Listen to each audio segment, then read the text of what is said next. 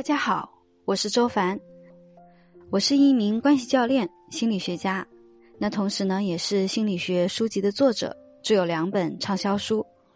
我从事心理咨询、授课和写作的工作啊，已经有十一年了，帮助百万女性实现自我成长，重塑内在力量，建立健康幸福的关系。在这里，我会定期为大家解读关于自我、关系、心理。的话题，欢迎你的订阅。今天的主题是关于如何去把我们的精力用在对的地方啊。那其实我觉得这个时代对于大家来讲，其实想焦虑是很容易的，因为我们有太多的信息和标准。所以，怎么样能够让我们既能够在各种各样的繁杂的信息中，能够真正的去搜集到、筛选出来对自己真正有帮助的，然后同时又能够不那么容易被带跑。不被那些美好的方向用来去苛责自己，还是非常重要的。那我们今天继续来谈关于如何去减少消耗啊。我们在呃前不久十七号的时候，刚刚开始我们的一个训练营，就是呃如何去突破消耗感和疲惫感的一个突破的训练营。那这个训练营其实就很深入的去谈到了如何去能够让我们减少消耗，能够更好的去。工作和去学习。那在前两天呢，我也写了一篇文章，关于呃谷爱凌的啊。那我觉得其实她的出现还是给了很多人很大的一个信心和榜样，就是年纪小小的，但是她又能够在这么短的时间去做到很多很多的事情。而且最最重要的是，这个世界并不缺优秀和卓越的人，而是她的那种生命状态，对吧？那种非常的喜悦和啊。这种有热情的松弛的状态啊，才是真的让我们会觉得非常的羡慕的地方啊。所以其实，嗯，也让我们明白说，其实你真的可以通过重新去再一次的养育你自己啊，让你自己内心去生长出一个有力量的、有爱的，然后有行动力的、更少消耗的这样的一种生命状态。嗯，那在我的这篇文章里面，我有谈到过，就是说，其实每一个呃有力量去做事情的人，其实有一个很重要的部分，就是第一个，这样的人他们有一个特质，就是他们不太会被过去的一些呃事情去让自己变得很懊恼啊，这是第一个。然后第二个是他们不试图去把控所有的事情。啊，他们没有这种，就是我们说的婴儿的全能自恋，对吧？他们觉得有些事情它就是会发生的，它是可以平和的去接纳它的。啊，我来讲一下这两个点哈。第一个就是不会去懊恼，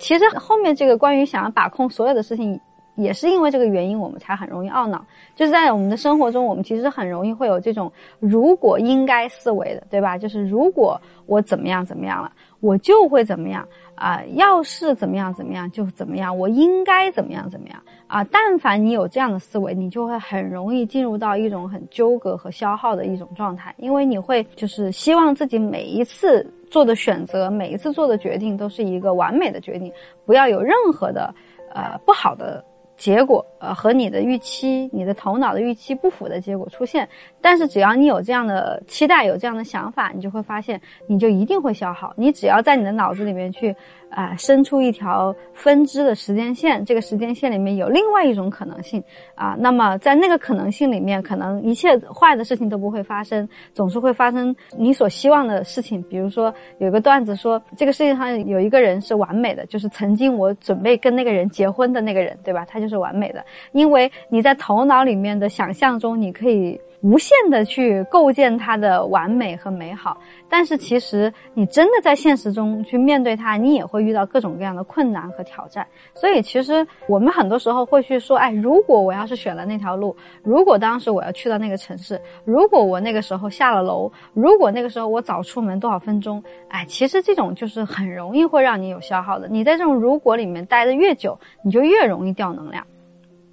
呃，你看，在谷爱凌她身上就有一个非常重要的特质，就是当她有了一个失误，或者是她有了一个结果不是她想要的来到她的生命中的时候，她虽然也会很沮丧，也会有点难过，但是她会很快的去调整它。啊，这次我为了写谷爱凌的这篇文章哈，我特别去翻了她的那个纪录片。这个纪录片是从他十三岁开始跟拍的，然后其中就有一个他一直在青少年组，在过去的比赛中都是在青少年组，然后他也取得了很好的成绩，然后大概是在他十五岁的时候，他第一次去参加啊这种成人组的比赛。那成人组他面对的都是十七岁、十八岁非常资深的高手，然后他很希望能够在成人组里面得到一个非常好的一个成绩，因为只要他参加成人组的比赛，就意味着说他正。正式的进入到他的职业生涯，就是职业运动员的生涯，也就意味着说，他所有的这种比赛的积分都会进入到他的整个的职业生涯的积分当中。那么，这个对于他的整个的这个职业运动员的开启，将是一个里程碑式的一个意义。所以他也是非常期待自己的表现的。然后，当他。第一次去参加成年组的这个比赛的时候，那十五岁的谷爱凌第一次滑，第一次一个起跳，他就失误了，就摔了一跤，然后直接就没有进入到决赛，然后就非常的短暂的就结束了这个比赛，然后他非常的沮丧，然后晚上他还生病啊，还发烧，关键是他还受伤了啊，头脑震荡受伤了，很严重，后来。第二天他就没有办法去参加比赛，然后他只能去做解说员。虽然很难过，但是他后来说，虽然已经发生了，但是那已经结束了，那就过去了。那我接下来。要看我怎么做能够把我接下来的事情去做好，我接下来能够去做什么？你看，这就是一种非常棒的状态，就是他不会去有任何的懊恼和任何的去自责。但凡这个时候，如果他有一个念头，有一个想法，说：“哎呀，如果我起跳的时候能够怎么样就好了，如果我再多准备一下就好了，如果我怎么样怎么样就好。”但凡他只要有这样的想法，那么他的那个。那种懊恼的状态，那种低能量的状态，就会在那个泥潭里面打滚，就会持续的陷在那个里面，很长时间都出不来。但是如果当我们快速的接纳这个现实，我们就很容易就能够去进入到一个马上就能够清空，然后就会进入到下一个阶段。这其实是对于我们做事情很高效、快进快出很重要的一种能力。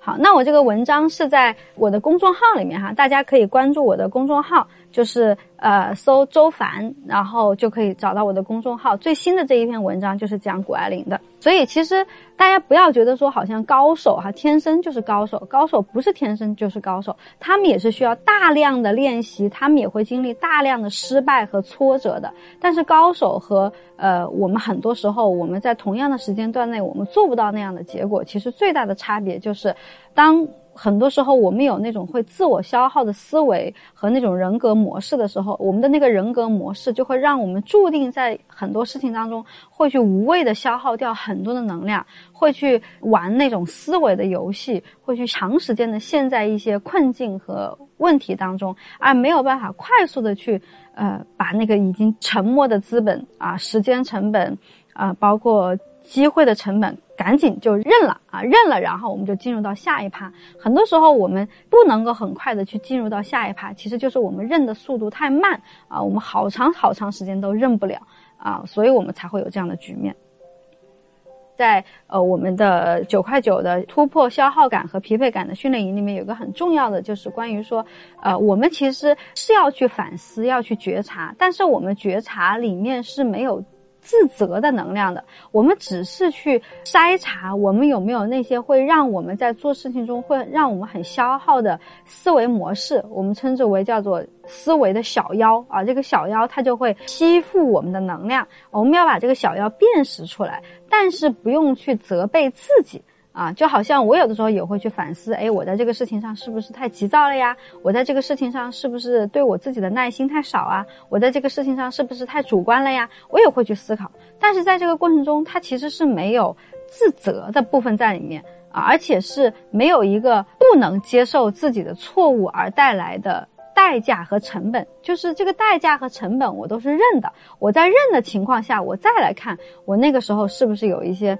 不够成熟的地方，这个里面还是有很大的差别，和不愿意认、你不想认，然后在那里懊恼和自责，这个里面的能量的差别是很大的。